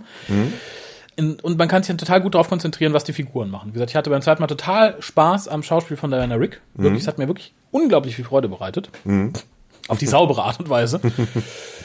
Allerdings jetzt, wo du es gesagt hast und wo ich nochmal drüber nachgedacht habe, da schwenke ich so ein bisschen runter zur 6,5. Nein, das ist ja Weil komisch. ich weiß, wie unglaublich viel Pein es meinem damaligen Ich bereitet hat, zu sehen, was Gettys mit den drei Hauptfiguren angestellt hat.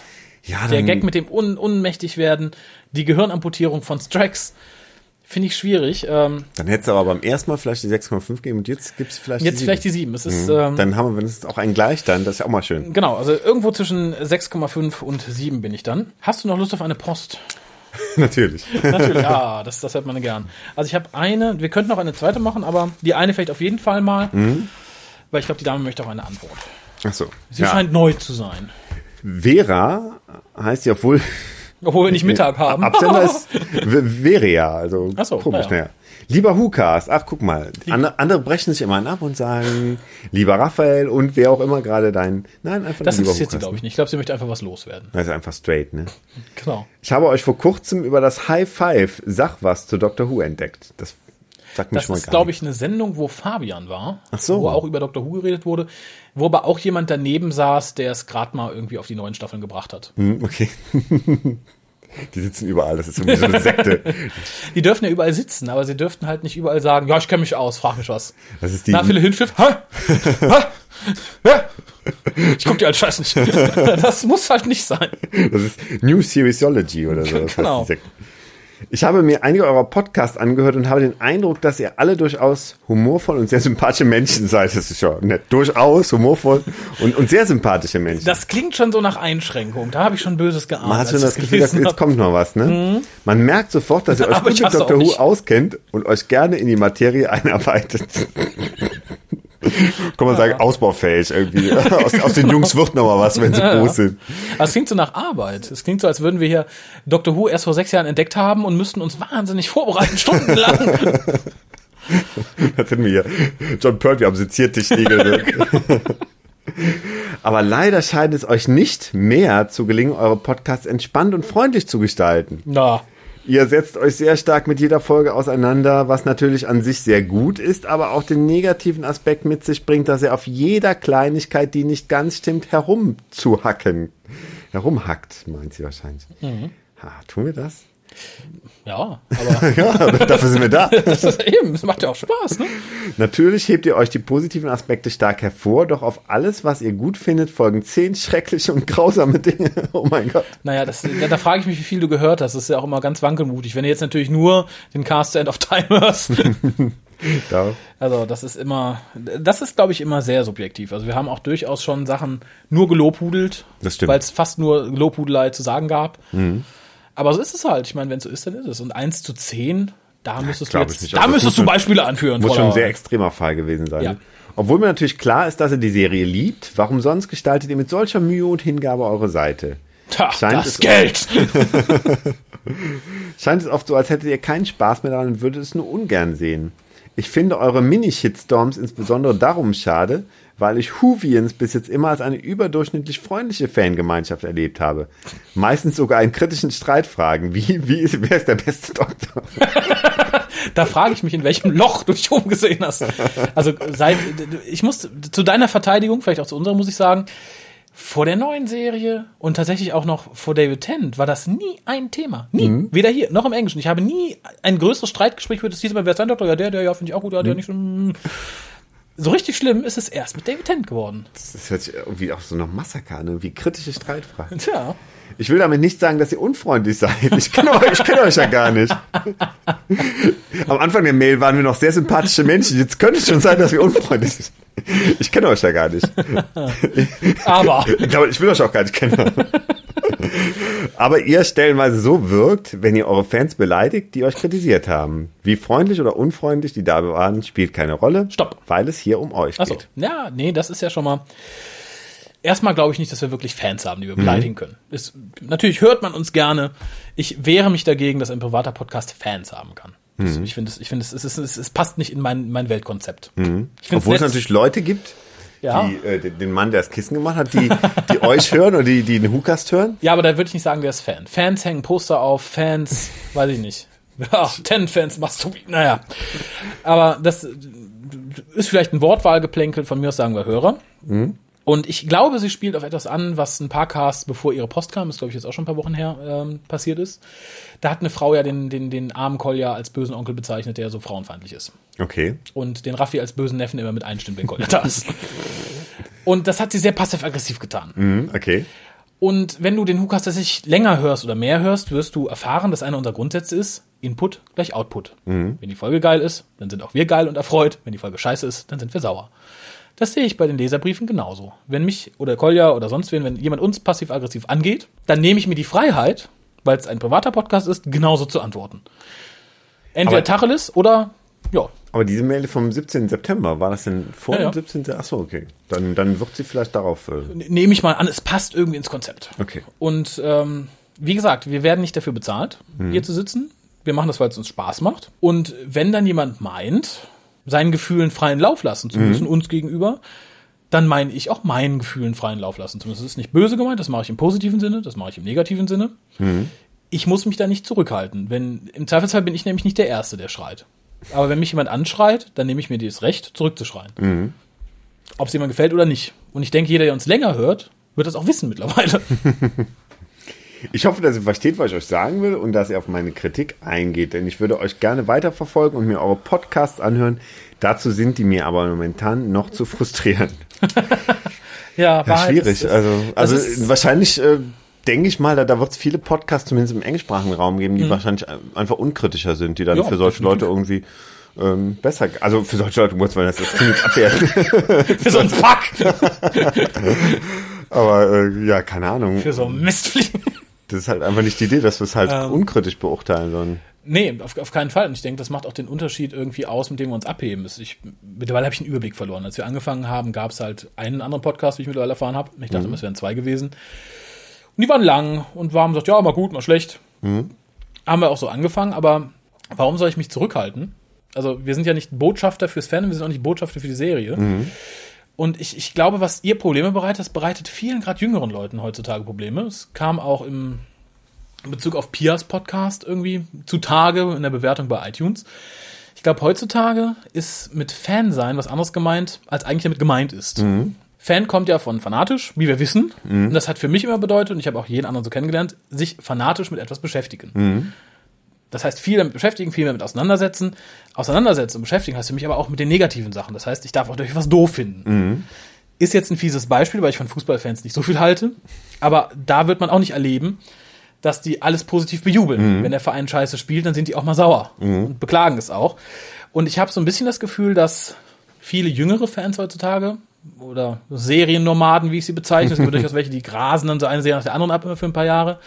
Für die ist dann, ich bin Fan, darum finde ich alles ganz super. Mhm. Da kann mir der Doktor auf den Tisch kacken, ich bade noch drin und schreie Juhu. Das funktioniert bei mir nicht. Mhm. Das würde bei mir funktionieren, wenn die BC sagt, pass mal auf, hier hast einen Taui jeden Monat, hau mal ein bisschen Lobhudelei raus. Würde ich vielleicht sogar machen. Mhm. Aber ansonsten nicht. Ansonsten sind wir halt hier, um zu sagen, wie wir es fanden. Und wenn, wie gesagt, Input, Output, wenn wir uns Kacke mhm. vorsetzt, dann sagen wir auch, dass da Kacke liegt. Ja, wie es eine Zeit lang beim Doctor Magazine war, wo man, wo das, äh, wo die einen offiziellen Deal mit der BBC hatten und einfach absolut nichts Kritisches sagten. Man ja. merkte irgendwie zum Beispiel, dass die erste Staffel von Torchwood denen nicht gefiel.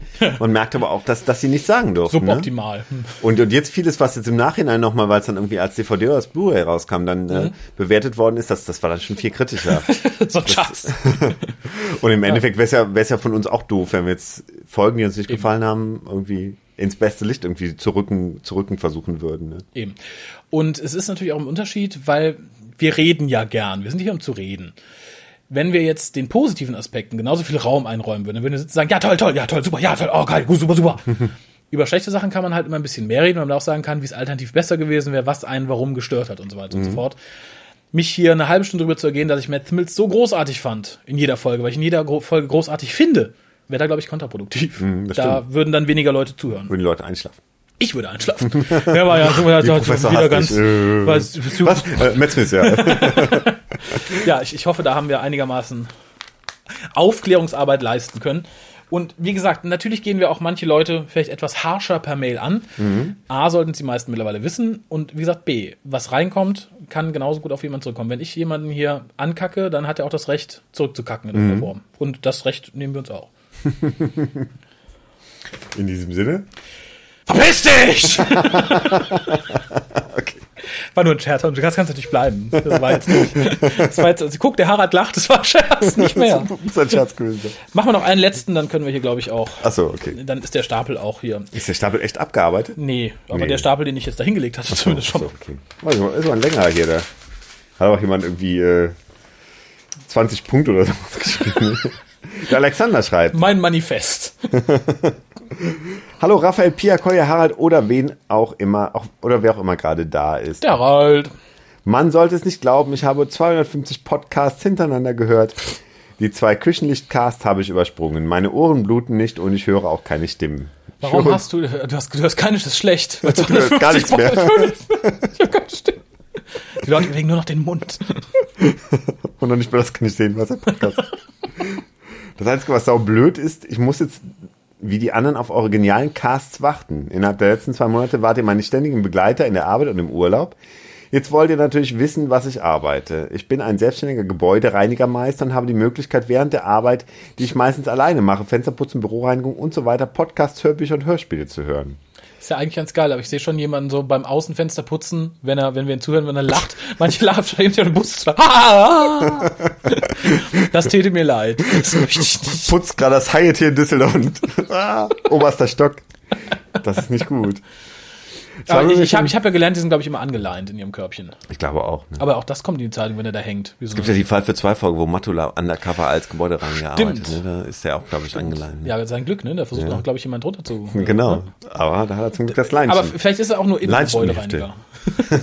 das mag natürlich sein. Ich habe mir schon immer Sci-Fi, Mystery und Fantasy reingezogen. Doctor Who ist irgendwie alles. Action, Drama, Komödie und noch vieles mehr. Jetzt mal so ein paar Überlegungen, die mir so in den letzten zwei Monaten im Kopf rumschwirrten. Ich glaube, da schwirrt einem viel im Kopf rum, wenn man 250 Folgen Podcast sich Oh hintereinander anhört. Erstens, stellt euch vor, ihr habt ein Materie- und Elektronik manipulierendes Hightech-Gerät, mit dem ihr so ziemlich alles manipulieren könnt, was es so gibt, außer Holz.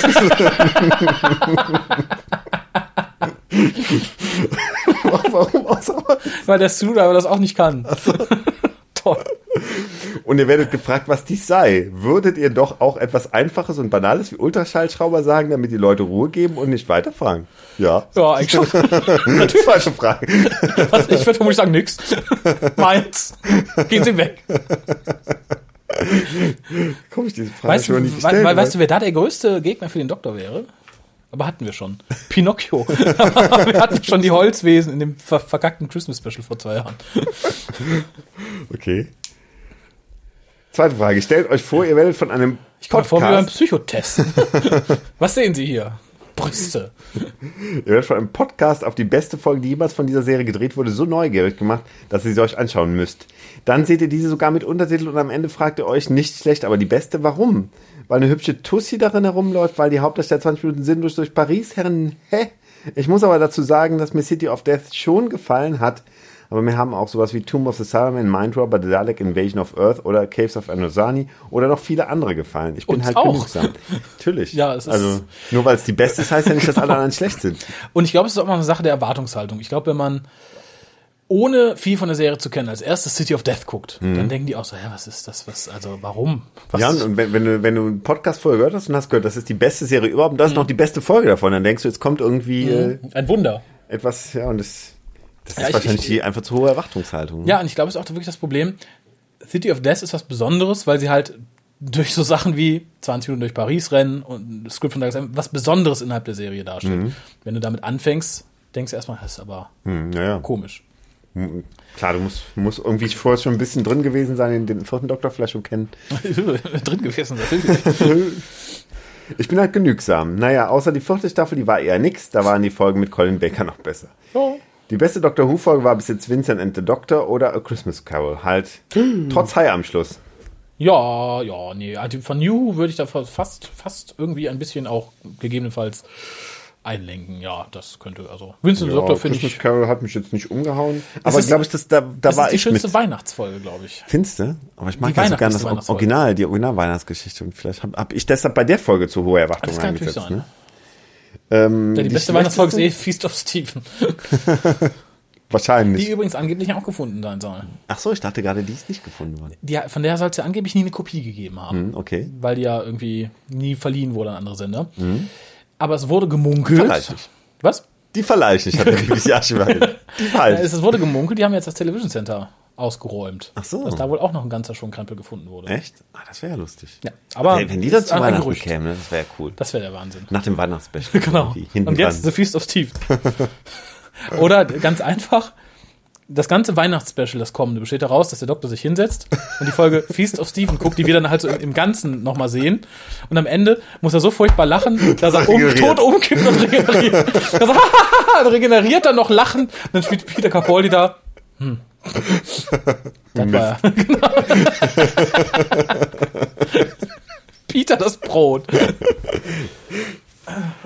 Die schlechtesten der der neuen Serie waren Turn Left und Love and Monsters. Wollte- Fand ich ja nicht. Also, Nicht? Du mochtest Love and Monsters mochte ich. Und, bist du auch so einer?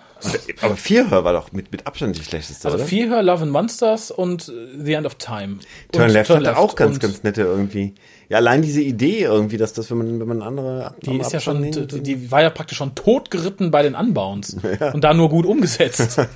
Ja, ich möchte auch sagen, gar nicht sagen, dass Turn Left gut war, aber es war nicht die schlechteste. Also war nicht eine der beiden schlechtesten. Fand. nee, also die beiden schlechtesten sind für mich immer noch, na, nee, da, die, die besten, die schlechtesten Einzelfolgen sind tatsächlich Her and Love and Monsters und die schlechteste Doppelfolge ist The End of Time. Da geht so schnell auch nichts drüber. Und nichts drunter. nee, ja, das ist auf keinen Fall. Es wäre schön, wenn ihr City of Death mal besprechen könntet. Es würde mich sehr interessieren, warum die für euch die beste ist. Ich glaube, das habt ihr doch gemacht, oder? Nein, das ihr werden wir irgendwann tun. Das, das Ah. wird, haben wir, habe ich gesagt. Ich, ich habe es bestimmt. Das wird die letzte Folge des WhoCastes. Also ach so. ihr könnt davon ausgehen, vielleicht sollten wir es irgendwann mal aufnehmen, falls ich, falls einen von uns der schnelle Tod ereilt, dass wir es dann ausstrahlen können. Aber es, es wird definitiv die letzte Folge sein von Lukas, die ausgestrahlt wird. so, das okay. verspreche ich. Okay. Ach so. Oh.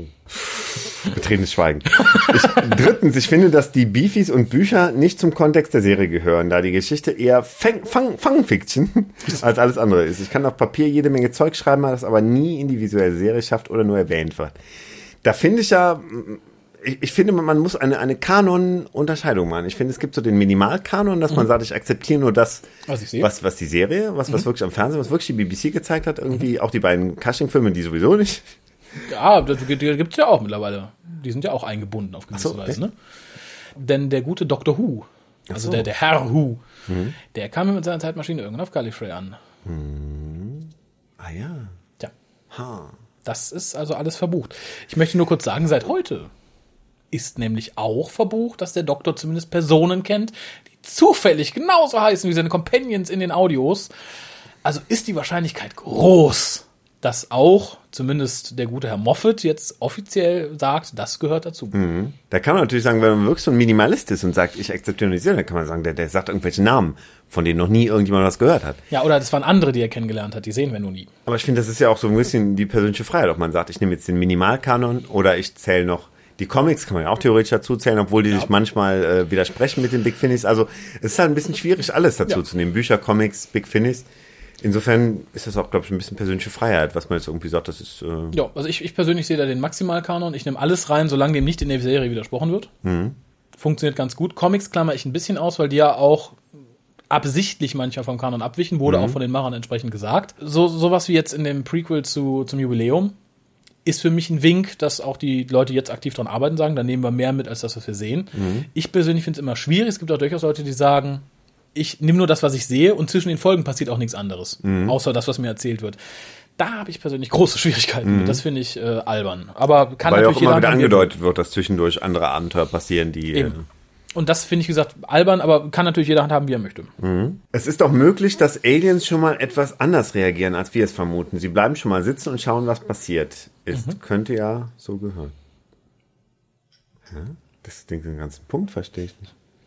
Ach, das war der. Achso, ich dachte, da käme noch was. Es ist doch möglich, dass Aliens schon mal etwas anders reagieren, als wir es vermuten. Sie bleiben schon mal sitzen und schauen, was passiert ist. Könnte ja so gehören. Ich fürchte, die Notiz hat er sich gemacht, als er einen WhoCast gehört hat. Ich weiß nämlich nicht, wozu das. Äh Nee, das ist irgendwie unvollständig da. äh. aber es kann sein, ja. Es kann auch Aliens geben, die kacken aus dem Ohr. Da hast du recht. Po- Point taken, würde ich sagen. Bleiben auch manchmal dabei sitzen. Das äh, passiert. Fünftens, ich kann die Doktoren nicht in eine Reihenfolge zwängen. Wenn ich es tun müsste, würde ich Matt Smith auf den ersten und alle anderen auf den zweiten Platz setzen. Ja, dann mach es doch einfach. Das ist, dann hast du es doch geschafft. Egal. Vielleicht haben die Zweifel von Jorge Hukas doch einen Schaden bei mir hinterlassen. Nein. Also man kann uns nicht alles Schuld zuweisen. Aber äh, o- o- um jetzt mal aus dem Gag rauszugehen, ich verstehe, was er meint. Ich habe halt auch das Problem, ich kann schwierig eine Reihenfolge von 1 bis 12 durch. Ich habe schon meine absolute Null und ich habe schon mein, meine 3, 4, die ich nach oben setzen würde, aber bei manchen kann ich halt nicht für immer in Stein gemeißelt sagen, der ist schlechter oder besser als der. Es ist auch ein bisschen Stimmungsabhängig. stimmungsabhängig. Ich finde es toll, dass ihr alle, dass ihr alle sieben Jahre durchgehalten habt. Nochmal alles gut und weiter so. Sieben Jahre, Wahnsinn. Yay. Mensch. Ein paar geriatrische Erscheinungen, aber vielleicht halten wir nochmal sieben Jahre durch, aber ich weiß es nicht. Es bröckelt schon. Gehen wir auf die 40 zu. Der Lack ist ab. Das darf nicht sein. Dass es ja noch so viele Klassikfolgen gibt, können wir noch mindestens sieben Jahre erwarten. Was mich etwas getroffen hat, ist die Tatsache, dass Matt Smith zum Ende des Jahres geht. Echt schade. Ja, mich auch.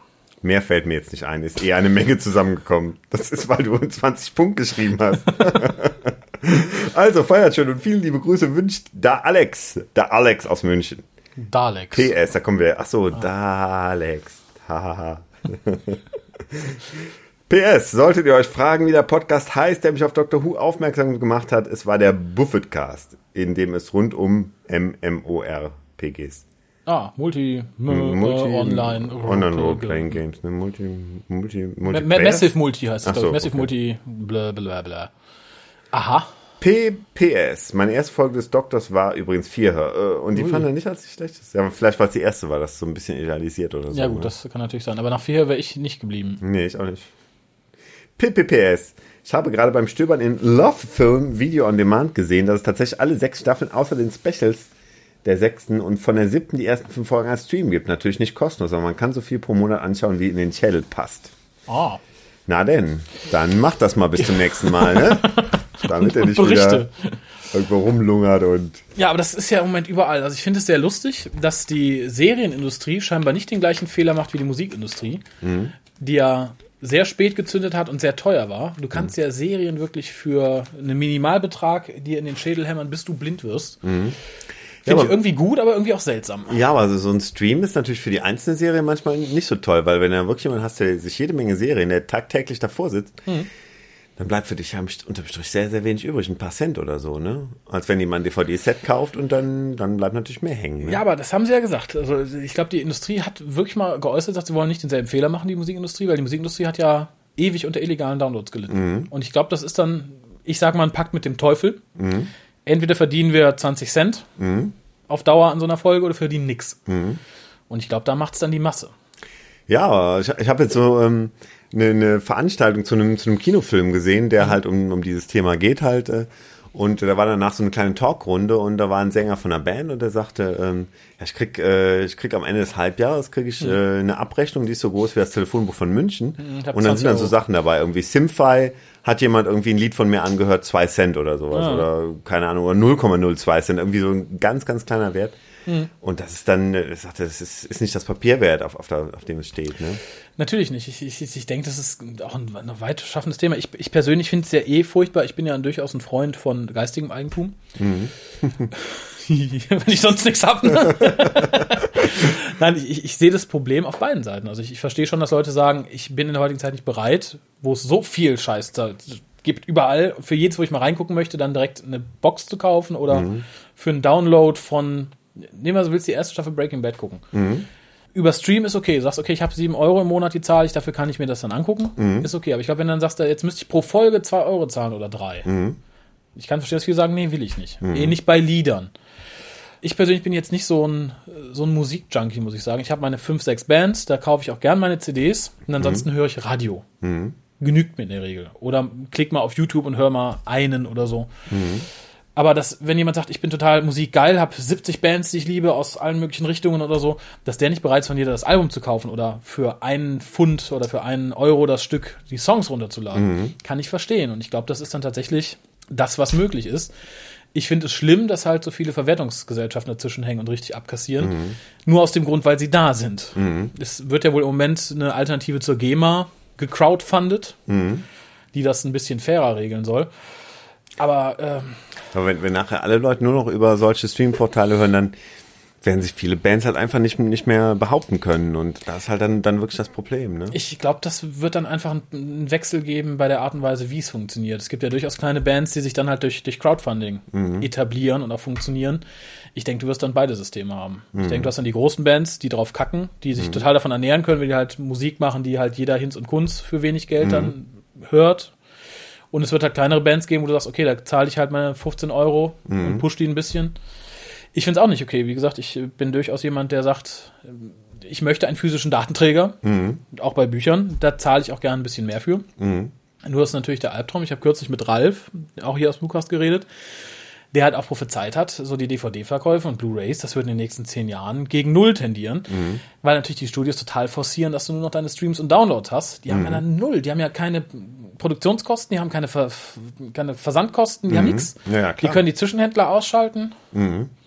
Und das finde ich halt verkehrt, dass dann halt dazwischen irgendwie so ein, so ein Mob sitzt, so ein Geflecht, ähnlich wie die EU, die halt einfach nur Kohle macht.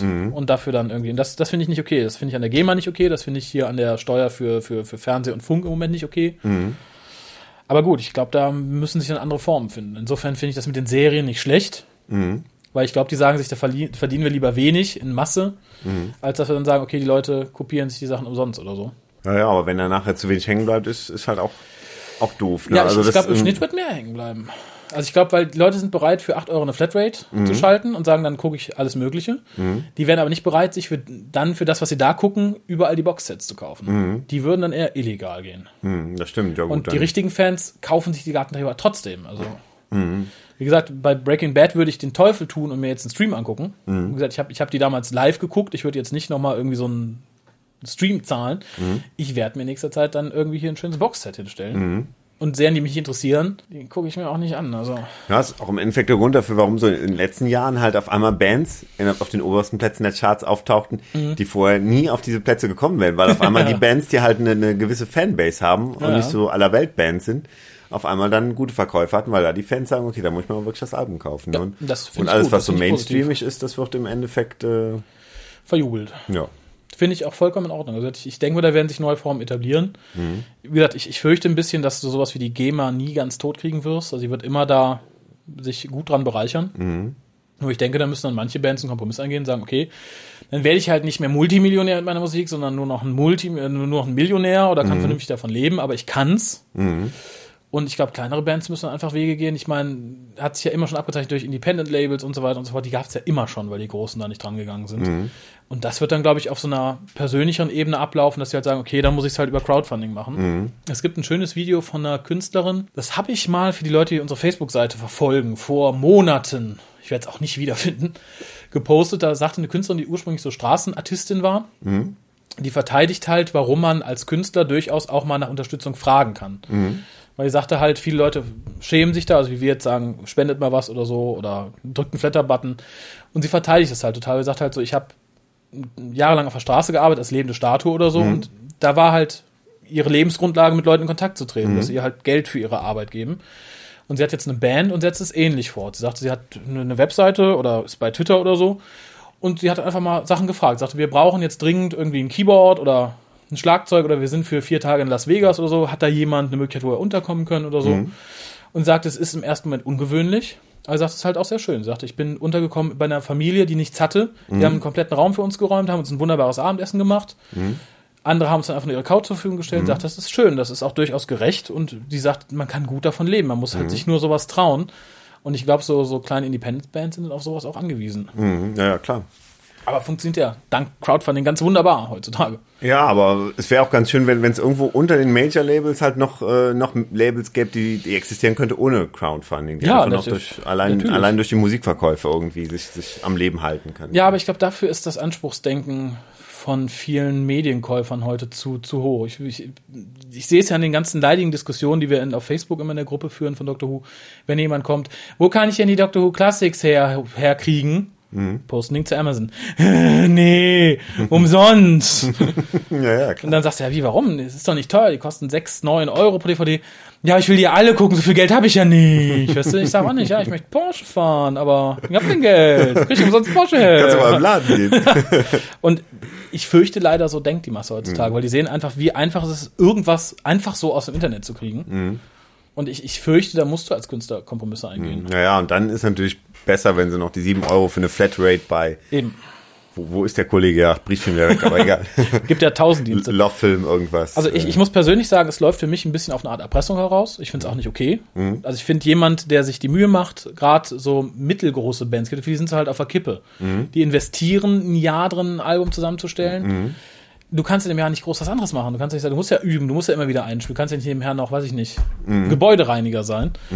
Und das finde ich dann sehr schwierig. Also ich finde, da gehen, glaube ich, auch viele Sachen kaputt und das finde ich sehr unfair. Also ich finde, so, so gerade ein mittlerer Künstler, kleiner Künstler muss davon leben können. Also ich verstehe jetzt Metallica nicht unbedingt. Ich, ich finde, die müssen nicht jedes Jahr x Milliarden, Millionen zusätzlich machen. Da kann man ruhig, aber ich finde, wie gesagt, gerade so die mittleren und kleineren, da sollte man denen schon die Chance geben, auf eigenen Beinen zu stehen und nicht zu sagen, okay, ich muss die Musik aufgeben. Skyclad war doch eine ähnliche Sache mit dem Sänger. Mhm, genau. Ich habe die Tage die alten Alben nochmal gehört, dachte, ja, schade, der ist gekniffen. Der macht jetzt seinen T-Shirt-Shop, weil er äh, nicht vernünftig leben konnte mit dem, Ja. was er verdient hat. Ja, Eig eigentlich schade. Der Rest der Band macht weiter. Die, die die ganze Zeit gesagt haben, okay, wir machen das neben unserem Beruf. Ne? Ja. Und er, der das hauptberuflich machen wollte, der macht jetzt hauptberuflich T-Shirts, ne? Das finde ich halt sehr schade, weil das ist halt, da geht, glaube ich, auch ein, ein Teil Kunst verloren, in dem es schade ist. Also, Aber es bleibt halt sehr schade, weil die jetzt so total, die sind jetzt echt in so eine harte, in so eine ganz raue Metal-Ecke gegangen, was mir halt jetzt, jetzt so gar nicht Mhm. mehr gefällt irgendwie. Also ob das jetzt am, am Weg, am Ausscheiden des Sängers liegt, weiß ich nicht, aber das. Ich denke mal, der wird ja da die Zügel in der Hand gehabt haben. Und Ja, aber die ich denke, die haben sich dann auch neu positioniert. Die haben gesehen, okay, es läuft nicht so gut, dann schwenken wir mal so ein bisschen in irgendeine andere Richtung. Ich sag jetzt aber euch mal Tschüss. Das Mhm. Ja. kann hier noch ein bisschen dauern. Ich muss dem Harald nämlich gleich Das noch ist was ja wie Lustiges Peter zeigen. genau. Ihr könnt jetzt abschalten. hier kommt nichts mehr. Genau. Denkt mal drüber nach, was wir heute erzählt haben. Ne? Kauft euch mal wieder einen Sollen wir, sollen, wir, Tonträger. sollen wir auch Hausaufgaben aufgeben, oder? Äh, nee, heute Nee. nicht. Vielleicht beim nächsten Mal. Okay. Ich bedanke mich beim Harald. Da nicht für, ne? Ich bedanke mich bei euch und ja, dir muss ich gleich was zeigen. Achso, ja, mach mal. Tschüss. Tschüss.